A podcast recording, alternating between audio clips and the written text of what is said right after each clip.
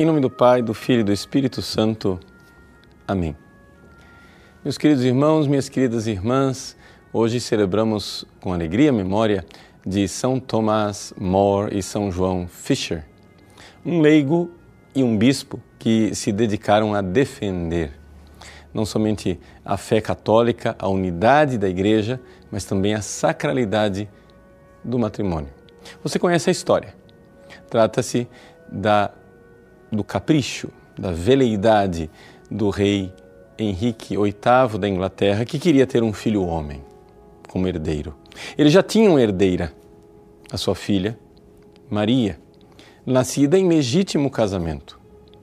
No entanto, ele começou a confabular é, coisas teológicas para justificar que o casamento dele era nulo e que o Papa, portanto, deveria declarar nulo o seu casamento.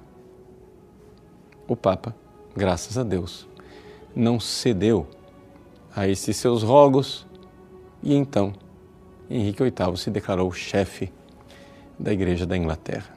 Ele que antes defendia a fé católica. Vejam que coisa impressionante é isto. Quando uma pessoa tem a fé católica, crê nas coisas de Deus, mas não está disposto a pagar o preço da sua fé, termina traindo a Deus. Eis aí, diante de uma tentação, nos recorda o escritor antigo Orígenes, o cristão ou sai mártir ou sai idólatra. Você tem que escolher ou servir a Deus e morrer como mártir, pagando o preço, mesmo que não seja o preço do derramamento do sangue, o preço de não ter o seu herdeiro eh, filho homem, que seja. Né? Ou você sai mártir, ou você sai idólatra e se coloca no lugar de Deus. Foi isto que Henrique VIII fez. Muita gente eh, fica achando que o problema de Henrique VIII foi se colocar no lugar do Papa. Na verdade, o problema de Henrique VIII foi se colocar no lugar de Deus. E assim, o seu desejo louco de ter um herdeiro homem o levou até as mais absurdas eh, decisões de mandar matar algumas de suas mulheres.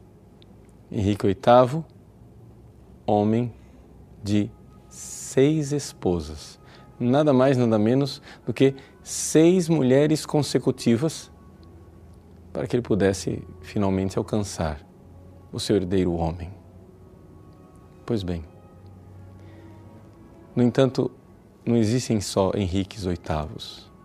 Existem também leigos do calibre de um São Thomas More.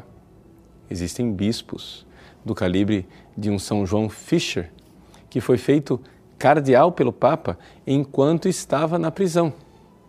A resposta do rei Henrique VIII foi: muito bem, que o Papa o faça cardeal.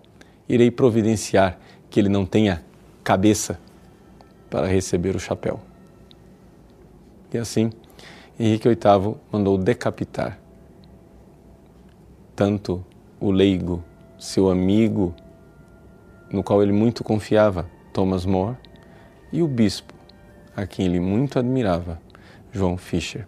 A esses a essas loucuras, a esses extremos e desmandos, é que chegam as pessoas que não querem pagar o preço de sua fé católica. Mas graças a Deus existem os mártires, os mártires que pagam o preço. São Tomás More tinha uma família inteira para perder.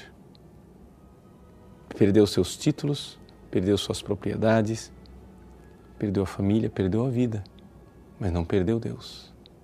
E São João Fischer, como um bom sucessor dos apóstolos, derramou também o seu sangue, como os apóstolos um dia derramaram.